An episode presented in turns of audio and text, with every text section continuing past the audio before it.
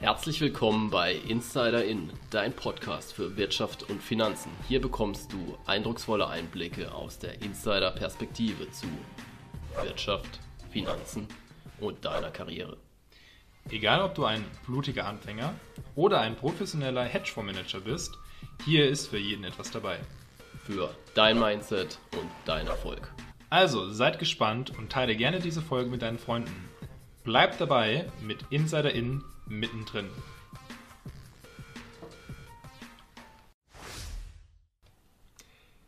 Die heutige Folge wird unterstützt von Lensecured. Lensecured ist eine Crowdfunding-Plattform, die sich auf den Agrarsektor fokussiert und hier die Projekte finanziert. Das Besondere bei Lensecured ist, dass die Finanzierung immer gesichert sind, das heißt ein echter Gegenstandswert dahinter liegt und dass in der Vergangenheit dieser Beleihungswert relativ niedrig war. Mit Lensecured kannst du nun in verschiedene Projekte innerhalb von Europa investieren und somit dein Risiko diversifizieren. Herzlich willkommen zu einer neuen Folge beim Insider in Podcast. Und heute sind wir mit Anton und Antonio am Start. Hallo Anton. Hallo Dennis, freut mich sehr, hier heute bei euch beiden zu Gast sein zu dürfen. Diesmal auch mit Antonio. Ich bin gespannt. Ja, hallo Anton, freut mich auch sehr, dass wir in diese Runde zusammenkommen und äh, auch Servus an Dennis. Ja, freut mich auch. Und äh, Anton, du warst ja auch bei uns schon mal zu Gast. Da hatten wir auch eine sehr interessante Folge ähm, für alle, die ja an Portfolioverwaltung und ähnlichem interessiert sind, gerne mal reinhören. Und heute wollen wir mal so ein bisschen über die Themen sprechen, ja, wie unsere Investments gelaufen sind. Was waren denn so unsere schlechtesten Investments? Was waren unsere besten Investments in diesem Jahr? Wir schauen auch mal ein bisschen zurück. Wir schauen dann aber auch nach vorne. Also wollen einfach mal einen Ausblick geben auf das neue Jahr. Was sind so unsere Annahmen, Meinungen, ähm, wie stellen wir uns auf und unsere Asset Allocation. Also ich glaube, das wird eine sehr spannende Folge. Das denke ich auch. Womit wollen wir denn einsteigen? Lass uns gerne anfangen, so ein bisschen mit einem Rückblick. Und ähm, wir sind ja momentan in einer sehr turbulenten Zeit. Vielleicht lass uns einmal so ein bisschen zurückspringen, noch vor der Auseinandersetzung von Russland und der Ukraine ähm, Anfang des Jahres. Auch da haben wir schon gemerkt, dass ja die Zeiten sich ein bisschen geändert hatten, insofern, dass zum Beispiel die Bewertungen von einigen ähm, Tech-Aktien nach unten gegangen sind und vielleicht auch schon hier der, der, der erste Hebel oder der erste, die erste Reaktion von deiner Seite wäre natürlich sehr spannend. Hast du was verändert an deiner Strategie? Wie bist du damit umgegangen, vielleicht mit diesem Anfang des Jahres? Vielleicht nochmal als kurze Einordnung zu meiner allgemeinen Strategie, die ich verfolge. Ich denke, das mhm. erleichtert das Verständnis der sonstigen Aussagen, die ich heute hier wahrscheinlich noch tätige. Also ich bin äh, Einkommensinvestor. Mir liegt die Erzielung eines hohen, verlässlichen und inflationsgeschützten Einkommens am Herzen.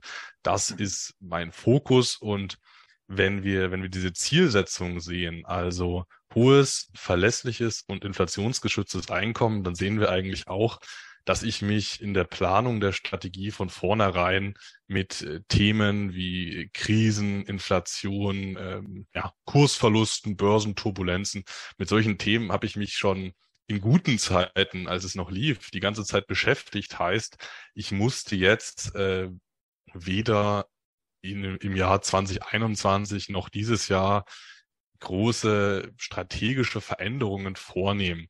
Ähm, also ich, ich bin, ich, ich war die ganze Zeit in, in Assets investiert, die einen weitgehend konjunkturunabhängigen Cashflow generieren. Klar, nicht vollkommen unabhängig, aber äh, das Ganze ist so aufgestellt, dass man auch in der Krise noch einen, ja, einen, einen nennenswerten hohen äh, Cashflow generiert in Form von Dividenden, Zinsen, Optionsprämien und so weiter. Und ähm, also in solchen Assets bin ich investiert, kombiniert mit der, mit dem, mit dem Fokus auf Inflationsschutz. Und wenn wir das so sehen, da, da musste ich jetzt effektiv nichts verändern. Was ich gemacht habe, war tatsächlich, dass ich gerade in dem Jahr noch mehr geschaut habe, wie kann ich mich nicht nur krisenfest aufstellen, sondern wie kann ich vielleicht sogar von der, von der Krise, also von Krisen, also welche Krisen es gibt, weiß man ja nicht, aber wie kann ich als Einkommensinvestor, der ein verlässliches hohes Einkommen anstrebt, wie kann ich davon vielleicht sogar profitieren? Und ähm, da gibt's bestimmte, ganz bestimmte Vehikel, die beispielsweise aus, aus Volatilität äh, mehr Erträge erzielen und dadurch mehr Dividenden. Und mit sowas habe ich mich gerade in den letzten Monaten äh, zunehmend beschäftigt, weil wenn wir wenn wir jetzt an, an eine Situation wie 2022 denken, äh, Shutdown, Corona-Crash, dann gehen die Dividenden in der Tendenz ja äh, bisschen runter und dann kann es durchaus schön sein, Instrumente zu haben, die von Volatilität profitieren, die dann vielleicht etwas mehr Dividende zahlen, so dass man in Summe eine, eine schön geglättete Ausschüttungsentwicklung haben. Also das nur meine, meine, meine kleine äh, Einordnung zur, zur strategischen Entwicklung. Also grundsätzlich hat sich jetzt nicht viel verändert. Ich habe jetzt nicht wild zwischen Aktien und anderen Anlageklassen umgeschichtet. Es sind, äh, ja, wie wahrscheinlich bei euch auch, kleinere strategische Optimierungen, weil man ja auch immer was dazulernt. Aber äh, wie habt ihr das äh, sich verändernde Umfeld äh, wahrgenommen? Wie habt ihr da reagiert? Ähm, wäre ich auch gespannt. Ja, also ich habe das so gemacht, dass ich gerade Anfang des Jahres das Gefühl hatte, okay, ähm, es tut sich so ein bisschen was. Man hat es ja auch bei den Tech-Aktien gesehen, äh, Antonio hat es ja erwähnt, dass es da einige Aktien gab, die ja schon massiv gefallen sind. Und vom Gefühl her habe ich gesagt, ja, auch so wie sich äh, der US-Dollar entwickelt äh, im Vergleich zum Euro, äh, möchte ich doch noch ein bisschen verstärkter in den US-Dollar rein. Das habe ich zum Jahresbeginn gemacht und hat sich natürlich auch als gar nicht so falsch erwiesen. Natürlich, wie du auch sagst, Anton, sind das immer eher kleinere Entwicklungen im, im Portfolio, die man dann macht, kleinere Anpassungen. Ähm, ansonsten, ja, ist man eigentlich so der, der Linie treu geblieben. Also Sparpläne laufen, laufen weiter. Ähm, alles andere ist auch Aufbauphase, also wenn es jetzt Einzeltitel sind, da baut man weiter auf. Man schaut natürlich auch, wie die Entwicklungen sind, wo, wo kann ich vielleicht noch ähm, mehr investieren, wo macht es keinen Sinn. Ja, und ansonsten war halt auch wirklich viel Zeit damit verwendet, die ganze Situation einzuschätzen. Also wir hatten ja wirklich äh, extrem Situationen mit, äh, mit dem äh, Krieg in der Ukraine, wir haben eine hohe Inflation, wir haben Märkte, die sich dann entsprechend entwickeln, wir haben Leitzinserhöhungen. Also sind sehr viele Dinge, die man dann natürlich einordnen muss und wo man dann wirklich sehr besonnen schauen muss, wie man das Ganze dann in Zukunft auch ähm, ja als Investor nutzt oder wie man eben damit äh, umgehen kann. Ja. Ja, ich glaube, ich kann euch dann äh, da nur zustimmen. Auch bei mir, ähm, ich bin eher der, vielleicht auch zur Einordnung der, der langweilige ETF-Investor. Deswegen äh, auch hier ähm, hatte ich ein paar kleinere Spielereien in ein paar ETFs gehabt, die ich dann überlegt hatte oder auch noch ein bisschen adaptiert oder adjustiert hatte, ob ich die dann weiter auch zum Beispiel besparen möchte oder nicht. Und ähm, habe mir auch da nochmal so ein bisschen äh, Gedanken gemacht und das abgewogen, ob ich da die, diese Anlagestrategie weiterverfolgen möchte oder nicht. Aber wie er schon gesagt hatte, keine großen äh, großen Schwenkungen oder großen Strategiewechsel tatsächlich. Aber wie Dennis schon gesagt hatte, es sind ja auch viele Dinge ähm, auf einmal passiert. Also wenn wir weiterdenken, vom Anfang des Jahres ähm, vorangetrieben kam natürlich dann der Krieg ähm, mit der Ukraine und, und Russland. Ähm, und da wäre vielleicht natürlich auch nochmal gespannt, ähm, wie war so deine Auffassung? Wie hast du das aufgenommen in der Situation? Hattest du, Anton, ähm, von da aus nochmal andere Gedanken gehabt in deiner Anlagestrategie, insbesondere du sagst, Dividenden sind wichtig. Ähm, ich denke jetzt zum Beispiel an einen Unilever oder ähnliches, die ja auch ähm, starkes Geschäft hatte, zum Beispiel ähm, mit Russland. Hattest du auch mit dem Blick, was du gemeint hattest, mit den möglichen Kursgewinnen da schon den Anschluss gehabt oder hat sich das eher in den letzten Monaten weiter manifestiert bei dir? Ich habe tatsächlich gerade akustisch die die, die Frage äh, nicht ganz verstanden gehabt. Äh, du meintest, wie ich auf den, wie ich in meiner Strategie auf, auf den Russland-Konflikt äh, in der Ukraine reagiert habe oder ich, ich hatte es nicht ganz genau. verstanden. Ja, genau. Also wie deine äh, Wahrnehmung und auch dann daraus die, die Handlungen äh, waren im Februar, März. Also du hast ja gerade erwähnt gehabt, ähm, dass du zum Beispiel jetzt die ähm, generell natürlich auf deine einkommensstarke Titel setzt, aber auch da zum Teil jetzt in den, in den letzten äh, Monaten, Wochen, wenn ich das richtig verstanden hatte, auch durchaus auf mögliche Kursgewinne, also nicht nur das ähm, sozusagen das, äh, die Dividenden per se zum Beispiel, sondern auch äh, da noch ein bisschen ähm, geguckt hast, was es für Optionen gibt. Hattest du da auch schon da den Anstoß bekommen? Hat sich das eher in den letzten Monaten gegeben? Das wäre vielleicht ganz spannend. Ja, also ich versuche immer, ich versuche immer die, die verlässliche, hohe und möglichst inflationsgeschützte Einkommenserzielung versuche ich natürlich immer auch mit den langfristigen Wertzuwächsen zu kombinieren. Also äh, das äh, alleine schon, um realwertig möglichst gleichwertig zu sein, sind mir auch, sind mir auch Kursgewinne in der Strategie wichtig, klar. Äh, das soll langfristig soll der Portfoliowert äh, nominal mehr werden, aber die, der, der Fokus von mir liegt jetzt nicht auf den, auf den Kursgewinn und ähm, und ob jetzt das Portfolio ein bisschen hoch oder runter geht, das ist mir jetzt gar nicht so, das ist für mich jetzt gar nicht so relevant. Deswegen bin ich auch mit, mit den, mit den kleineren Kursrückgängen dieses Jahr bei mir, äh, das sehe ich auch ganz entspannt.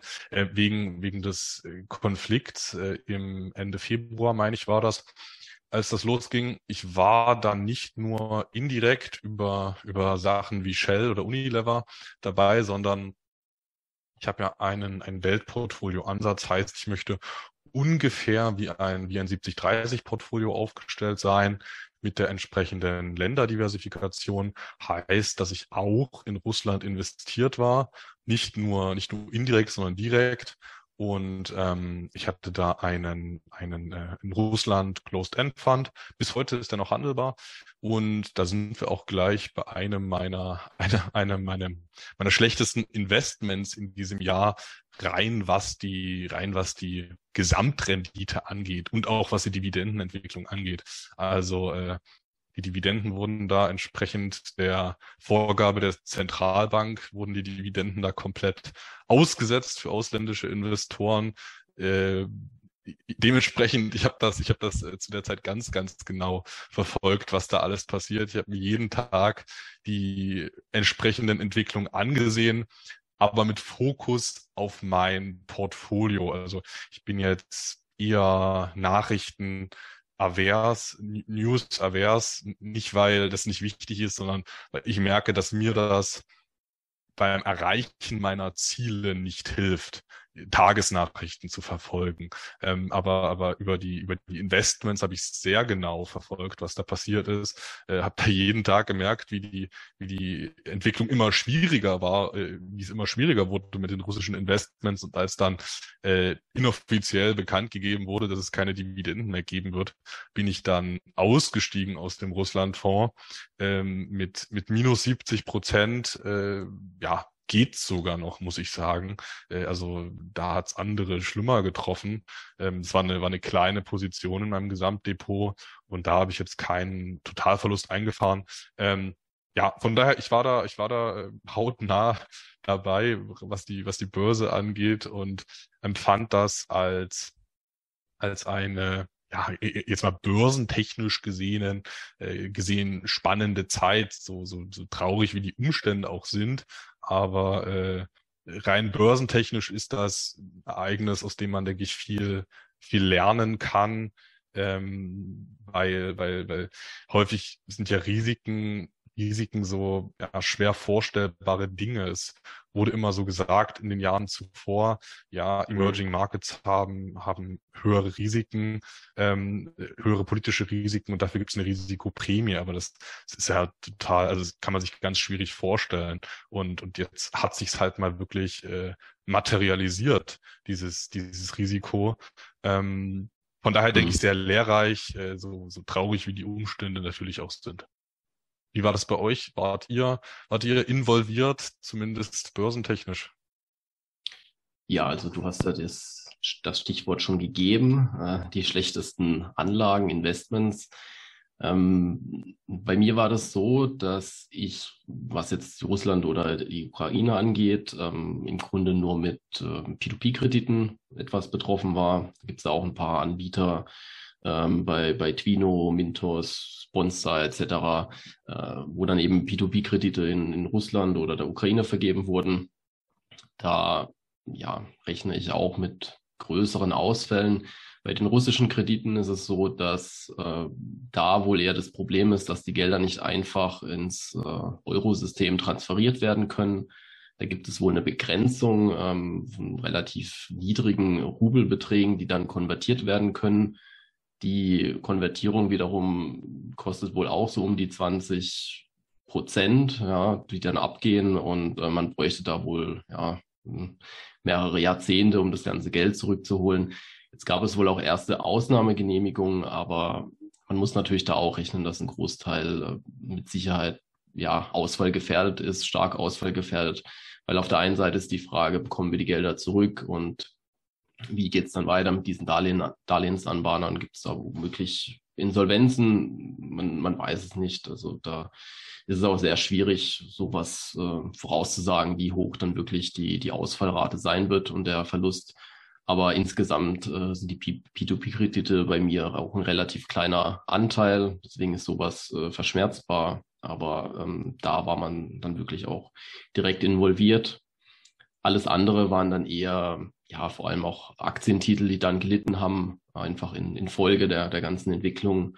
Ähm, ich nenne mal da ein paar im Portfolio, die es ja recht, recht übel erwischt hat. Also Fresenius ist da so ein Fall, ähm, Intel, BASF, alles eigentlich recht solide Unternehmen, aber wenn man sich einfach jetzt die Entwicklung anschaut mit Energiepreisen, wo dann natürlich so, so Unternehmen wie BASF stark betroffen ist, ähm, Fresenius auch, Krankenhäuser etc. Ähm, ja, Intel, der Chipkrise. Also es kommen halt viele Dinge zusammen, wo dann solche Titel natürlich dann auch äh, stark an, an Wert verlieren. Ich werde mich deswegen jetzt nicht von den Titeln trennen. Ähm, wenn sich die Situation ergibt, kann man natürlich drüber nachdenken, ob sich Aufstocken lohnt. Äh, da bin ich jetzt noch unentschlossen, aber das waren so die, die Investments, wo ein, ja, das Ganze dann wirklich am, am stärksten getroffen hat. Ja, aber ähm, ja, da ich auch eher eine ausschüttungsstarke Strategie verfolge, ähm, merkt man es halt vor allem in den Kursverlusten, äh, zumindest sage ich mal bei den Einkommen, bei dem äh, Dividenden etc. Da hat man ja zum Glück noch nichts gemerkt, weil natürlich diese ganzen Effekte noch aus dem Vorjahr kommen, wo es da dann eher gut ausgesehen hat. Ja, ich glaube, relativ ähnlich äh, gedacht. Ähm, auch von, von, meiner Seite, ich glaube, die, die Krise hat natürlich äh, einige Löcher reingezogen, auch bei mir glaube, die, die sind äh, zum Teil auch einfach mit gewissen äh, Kursverlusten einhergegangen ähm, auf dem Papier. Besonders bei mir ähm, auch auf, den, auf der Textseite, beziehungsweise auch tatsächlich ähm, größere Unternehmen beziehungsweise Anlageinvestoren, die ähm, an der Börse sind, also Anlagefirmen, ähm, alternative Investmentfirmen und die dann halt dann natürlich auch Portfoliofirmen hatten, und je nachdem, wo diese Portfoliofirmen sitzen, natürlich auch entsprechend ähm, gebeutelt werden oder beziehungsweise auch von deren äh, Industrien. Ja, und ähm, auch da eigentlich hauptsächlich Kursverluste gehabt, ähm, die aber ja sich dann zum Teil wieder eingefangen hatten. Das ist immer so ein bisschen diese, diese plötzliche Effekt, ähm, als, die, als das in der, in der Ukraine sozusagen gestattet hatte. Ähm, ich finde eigentlich einen ganz guten Punkt, äh, Anton, bezüglich des geopolitischen, dem geopolitischen Risiko, was du genannt hattest. Auch hier ähm, war das für mich ein Auslöser noch so ein bisschen meine Position. Ich hatte auch da einen kleinen ähm, Zweig aufgebaut hinsichtlich äh, China und hatte mir dann überlegt, so, naja, wie ist das geopolitische Risiko da einzuschätzen? Wir wissen ja alle, äh, China und Taiwan ist jetzt auch keine einfache Kiste ähm, und habe mir auch das so ein bisschen zugrunde gelegt und ein bisschen auch da strategisch adaptiert und auch strategisch überlegt, welche ähm, Richtung könnte das Ganze annehmen, ähm, was möchte ich da für ein Risiko eingehen und habe das auch so ein bisschen überdenkt, meine Position. ähm, weil ich natürlich auf der anderen Seite natürlich China als, als eine der auf, auf oder größten Wirtschaftsmächte weltweit und weiter auf einem, auf einem großen Wachstumspfad gewesen zumindest, ähm, natürlich auch da so ein bisschen überlegt hat, ob das nicht auch positive äh, Effekte für, für mein Portfolio haben könnte. Das so ein bisschen von, von meiner Seite. Könnte ich, äh, könnte ich dich fragen, was das für was das für Investmentgesellschaften waren. Du hattest gerade so Holding-ähnliche Investmentgesellschaften angesprochen. Das würde mich glatt interessieren, was du da, was du da im Depot ja. hast oder hattest. Ja, die habe ich zum Teil noch. Ähm, also es gibt verschiedene, also die nennen sich ja zum Teil Private Equity Gesellschaften, das heißt also ähm, Firmen, die in andere Firmen sozusagen investieren. Und äh, da gibt es welche, die börsengelistet sind und auch so eine der größten Gesellschaften mit angehören. Ich nenne dir jetzt mal ein paar, beispielsweise ähm, EQT zum Beispiel aus äh, Skandinavien oder auch Carlyle aus den USA. Und die sind unterschiedlich, natürlich je nachdem, was sie für einen Investmentfokus haben, in unterschiedlichen Industrien. Also der eine vielleicht ein bisschen mehr auf, einem, auf einer Tech-Ebene, also in, Tech-Aktien, der andere vielleicht eher auf Industrials oder ähnlichem oder auch relativ gemixt.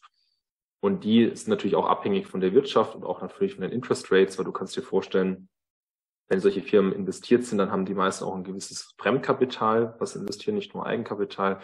Und die natürlich dann auch wieder, also diese, dieser Teil des Fremdkapitals sehr abhängig ist natürlich von der Interest Rate und also die Zins, ähm, die Zinsen, die aktuell sind und auch mit den Zinserhöhungen äh, hat es natürlich einen negativen Effekt auf solche Anlagefirmen. Spannend, dass du das sagst, weil ich habe in der Tat auch eine, eine börsennotierte US Private Equity Holding im Depot. Bei der ist das genau dasselbe, relativ hoher Leverage und die äh, ja, ist zumindest jetzt ein herausforderndes Umfeld, solche Investments äh, mit, mit stattlichem Hebel abzuwickeln. Naja, mal sehen. Ja, mal schauen. Bin immer gespannt, äh, wie, sich, wie es weitergibt. Es ist ein bisschen auch auf, auf Basis der Philosophie, Philosophie des entsprechenden Investors. Also hat der Investor eben eher ein bisschen risikoaverses, in Anführungszeichen gesetztes Profil, dann ist der Leverage meistens nicht so extrem. Aber es gibt da ja natürlich unterschiedliche ähm, Player im Markt, die zum Teil auch das auf, ein, auf das maximal Mögliche dann irgendwie ausreizen. Und genau die sind natürlich dann relativ schnell auch be betroffen. Aber vielleicht eher positiv in die Zukunft geguckt oder auch nochmal kurz rückblickend. Ähm, umgekehrt, wir hatten jetzt gerade das Thema die schlechtesten Anlagen, vielleicht mit Blick auf die besten Anlagen. Was war so da dein, dein Take, Anton, dieses Jahr? Naja, grundsätzlich, ich, ich war, ich war, was die, was die schlechtesten Investments, äh, nochmal um das kurz abzuschließen, äh, wenn ihr es mir gestattet, da, da bin ich jetzt auch nicht äh, komplett äh, verschont gewesen. Ich hatte, ich hatte Russland im, im Bestand, ich hatte chinesische Beteiligungen. Die sind ja dividendentechnisch immer noch äh, relativ stark, das muss man ja schon so sagen. Aber äh, kurstechnisch zumindest so, dass man sie immer mal wieder im Auge behalten muss und man sich zumindest, also, also wenn man sich da gute Gedanken gemacht hat, dann ist ein Kursverlust auch nicht schlimm. Also so ist es jetzt bei mir. Aber wenn ich jetzt äh, China zuvor jetzt mit 40 Prozent gewichtet gehabt hätte und jetzt sind es nur noch 20, dann, dann würde ich jetzt nicht mehr so gut schlafen wahrscheinlich. Aber so ist es nicht. Also äh, ein paar Problemtitel gab es natürlich, Problemanlagen ähm, die, die guten Sachen haben, aber dieses Jahr, also die, die, die Dinge, über die ich mich eher gefreut habe im Depot, die haben aber eher überwogen, liegt auch daran, dass ich mit meinem einkommensorientierten Fokus eher value-lastig aufgestellt bin. Ist jetzt nicht das ist jetzt nicht so, dass ich jetzt nur Value habe. Ich habe äh, die Growth-Beteiligungen, Tech-Unternehmen auch über verschiedene äh, ausschüttungsstarke Vehikel abgedeckt, beispielsweise über Fonds mit, mit Covered Call Strategie oder über, über, über eine Private Equity Holding, die über äh, Börsengänge dann am Ende ihr Geld verdient. Also nicht nur Value, aber natürlich in nennenswerter Gewichtung. Und ähm, Value lief insgesamt gut, gute Dividendenentwicklungen. Ähm, ja gut, und die, und die Kurse waren jetzt natürlich nicht so stark am Boden wie von, wie von vielen äh, Tech-Werten Das finde ich jetzt aber gar nicht so äh, relevant. Also für meine Strategie, ähm, ob die jetzt ein bisschen im Plus sind oder ein bisschen im Minus, ist mir kurz- und mittelfristig relativ egal. Ähm, langfristig soll es natürlich nominal auch was den Kurswert angehen, äh, angeht, äh, nach oben gehen. Äh, konkret besonders erfreulich waren waren Energie- und Rohstoffinvestments, ähm, aber auch, aber auch brasilianische Aktien haben sich, äh, was die Gesamtentwicklung angeht, positiv hervorgehoben. Also äh, steigende Dividenden und damit einhergehend dann wahrscheinlich auch Kurse. Also warum Kurse steigen, da kann man immer drüber ja, philosophieren, aber die, die Ertrags- und Dividendenentwicklung war gut und dem sind auch die Kurse gefolgt. Ganz ähnlich war es bei, war es bei australischen äh, Dividendenaktien. Das war auch eine insgesamt sehr positive Entwicklung. Besonderheit bei diesen beiden Märkten ist wahrscheinlich die in den Volkswirtschaften hohe Bedeutung von von äh, Energie- und Rohstoffunternehmen. Äh, also ähm, dementsprechend, weil die, weil die beiden Sektoren gut gelaufen sind, sind auch wahrscheinlich diese beiden Ländermärkte gut gelaufen. Zudem waren relativ solide in dem Jahr in meinem Depot erneuerbare Energieninvestments und, und Infrastrukturbeteiligungen. Das hat sich insgesamt sehr erfreulich alles entwickelt, dividendentechnisch und da waren auch die Kurse ziemlich entspannt. Das zu meinen äh, erfreulichen Titeln. Wie war es bei euch? Ich hoffe, ihr seid dieses Jahr auch den Umständen entsprechend relativ gut durchgekommen. Also was bei mir relativ äh, gut lief, waren tatsächlich, ich hatte es ja am Anfang angesprochen, die US-Dollar. Also da war eigentlich ohne großes Hinzutun, ja, ein Zugewinn von zwischen acht und zehn Prozent müssten das jetzt sein. Ähm, der Vorteil ist natürlich auch, dass man jetzt diese US-Dollar auch relativ ähm, risikoarm in äh, US-Anleihen investieren kann. Das war jetzt natürlich durch die Kurseffekte ein ja, relativ ähm, sicherer Gewinn, ähm, der ja vielleicht nicht ganz vorhersehbar war, aber natürlich auch so ein bisschen dann auch ähm, die einzelnen ja, Kursverluste vielleicht bei den Aktien abfedert. Ansonsten waren es gerade im Aktienbereich bei mir vor allem ja, Konsumgüteraktien, die sich relativ gut geschlagen haben. Also ich zähle mal hier ein paar auf. Ähm, Ahold Delhaize war relativ stabil. Ähm, Unilever hält sich bei mir auch tatsächlich noch relativ gut. Ähm, ja, auch Aktien wie Procter Gamble, Johnson Johnson, ja, Coca-Cola. Also das sind so, so Aktien natürlich, die sich jetzt auch in dem Umfeld noch recht gut schlagen, auch äh, zuverlässig ausschütten. Ähm, da lief es natürlich gut und ja, wenn man jetzt in, in Ölaktien investiert war, dann sowieso äh, bei mir ist es jetzt nur Shell gewesen, aber auch ähm, hier merkt man natürlich dann auch äh, einen deutlichen Kurssprung. Und ähm, ja, das führt natürlich alles dazu, dass man auch diese schwierige Zeit relativ gut bisher überbrücken kann, ähm, ohne größere Verluste und, und eben mit weiter steigenden ähm, Einkommensströmen. Äh, das, das war auch wichtig und ähm, ja, ich denke, da kann man auch darauf aufbauen, äh, auch wenn die Zeiten natürlich unsicher sind. Deswegen schaue ich jetzt auch primär erstmal auf ähm, ein bisschen Sicherheit. Ja, das ist so, was bei mir war. Wie, wie war es denn bei dir, Antonio? Ja, ganz spannend. Also bei mir ebenfalls die Konsumgüteranlage oder an, ja, Aktien, die sind ganz gut gelaufen. Das ähm, war eigentlich auch sehr erfreulich. Ich bin da Anfang des Jahres dann nochmal ähm, einmal eingestiegen. Und das hat sich dann eigentlich positiv entwickelt. Von einem Freund, der hat auch sich äh, gefreut über die Ölfirmen, die er im Portfolio hatte, ähm, trotz der Umstände. Also von daher ist der, glaube ich, auch, ähm, kann ich das nur gut nachvollziehen, ähm, als, als ihr gesagt hattet, bezüglich der Energieversorgungsgesellschaften. Ähm, Und ich glaube, das, das Wichtigste bei mir, glaube ich, ähm, ist ein alternatives Investment, mehr oder weniger. Und zwar hatte ich ja letztes Jahr ein Startup gegründet ähm, in der Gesundheitsbranche und natürlich da auch die ganze Zeit fleißig und kräftig äh, mitgearbeitet über die ganzen, die ganzen letzten, über das ganze letzte Jahr. Und von daher hoffe ich mal, dass das natürlich ein ganz großer Hebel sein wird in der Zukunft und dass es meine beste Anlage dieses Jahr war. Ähm, ist natürlich ein bisschen auch natürlich sehr spekulativ, aber da hat man natürlich auch die Zeit reingesteckt und ähm, ja, mal schauen, wie sich das in Zukunft dann auch entsprechend auszahlen wird. Aber ich bin doch eigentlich erstmal grund, ähm, grundsätzlich positiv diesbezüglich, dass das ein gutes Investment war. Ich hoffe, dass ihr nicht zu sehr abhängig seid von frischem Venture-Kapital. Ja, ich aktuell Gott sei Dank nicht. Aber das ist ja gut, weil, weil die, die Taschen sind momentan nicht so tief, meines Wissens. Ja, das stimmt. Da gab es auch ein, ein bisschen ähm, ja, Zurückhaltung, sage ich mal, natürlich Anfang des Jahres und auch mit den ganzen Umständen. Hm.